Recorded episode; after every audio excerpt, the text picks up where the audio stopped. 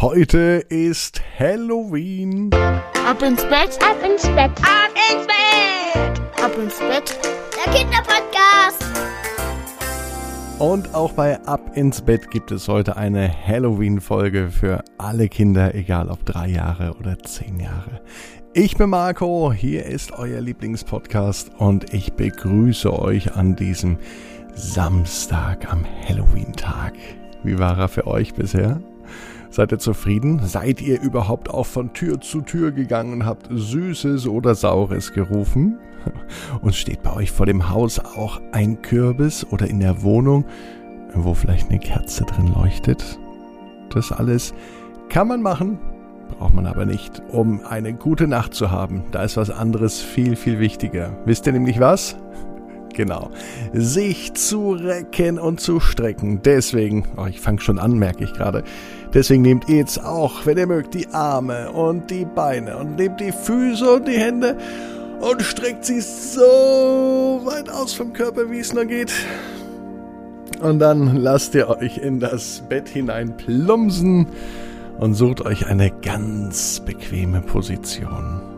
Und ich bin mir sicher, dass ihr heute die bequemste Position überhaupt findet. Seid ihr bereit? Vorher noch der Hinweis, sagt doch mal euren Freunden Bescheid oder, liebe Eltern, in der nächsten WhatsApp-Gruppe schickt doch mal einfach den Podcast rum, damit andere Kinder auch mit ab ins Bett ins Bett gehen können. Ist das eine Idee? Ich sage dafür auf jeden Fall ein liebes Dankeschön. Hier ist die 65. Ausgabe von Ab ins Bett. Hier ist die Geschichte für Halloween, für diesen Samstag. Marius und das Halloween-Haus.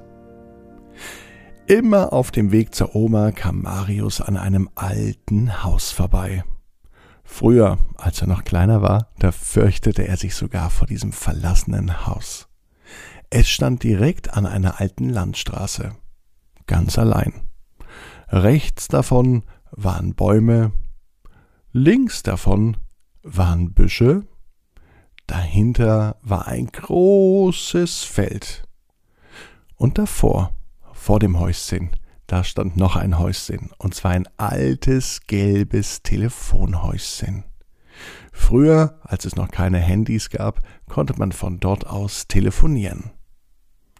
Mit der Zeit aber fand Marius das Haus immer faszinierender. Jedes Mal, wenn er vorbeilief, blieb er stehen, manchmal minutenlang, und er schaute es sich an, jedes Detail.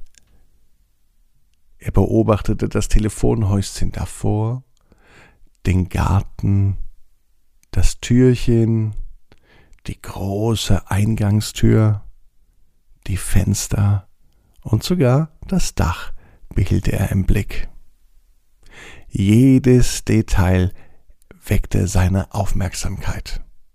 Bei Oma angekommen, konnte er gar nicht mehr aufhören, von diesem verlassenen Haus zu reden. Als er eines Tages wieder zur Oma lief und wieder vom Haus schwärmte, da verriet Oma ihm ein Geheimnis. Es passte gut, dass heute Halloween war, denn das Geheimnis hat auch mit Halloween zu tun. Die Oma kannte das Haus sehr gut und sie kannte auch das Geheimnis denn früher war sie selber sehr oft dort. Auch damals stand das Haus schon leer und Oma fuhr immer mit dem Fahrrad hin, um von der Telefonzelle aus zu telefonieren. Und dabei hatte sie das Haus stets im Blick. Sie wusste auch, was in diesem Haus vor sich ging. Und das Geheimnis, das wollte sie heute an Halloween Marius verraten. Dazu ist es aber wichtig, sagte die Oma, dass wir jetzt zum Haus gehen, denn das Geheimnis kann ich dir nur im Haus verraten. Also fackelten sie nicht lang, sie stu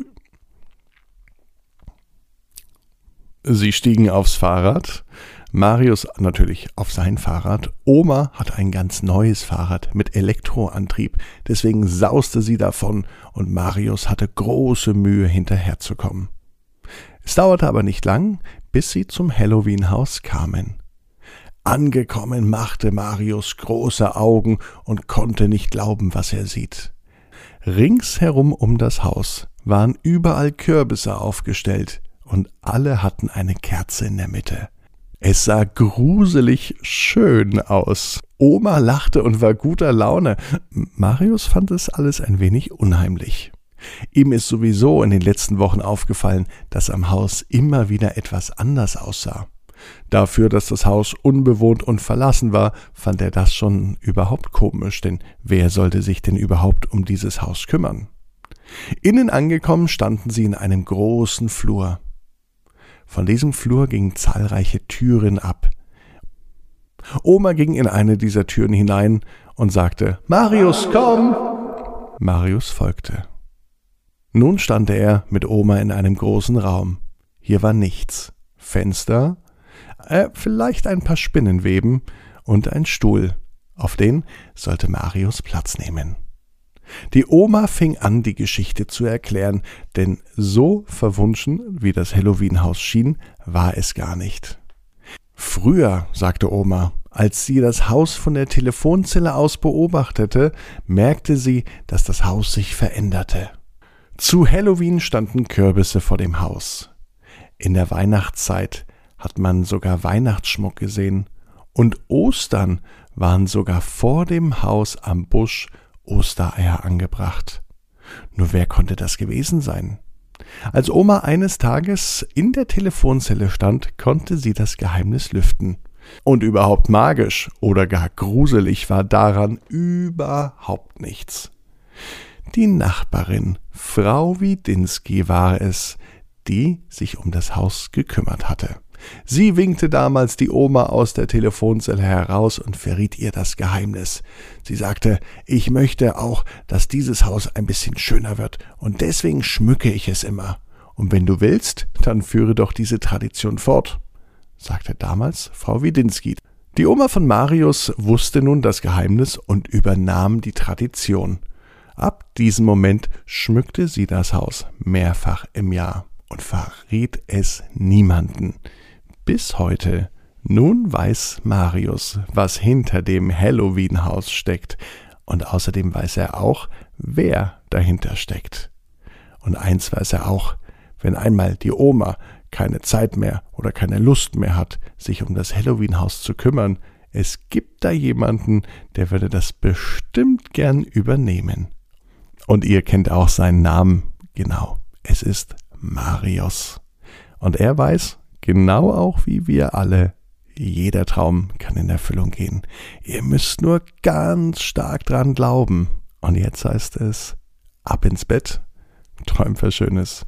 Bis morgen 18 Uhr bei abinsbett.net.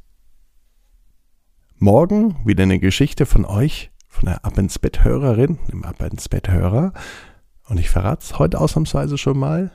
Ellie und das Tier aus dem Wasser. Ab ins Bett, ab ins Bett, ab ins Bett, ab ins Bett. Der Kinderpodcast.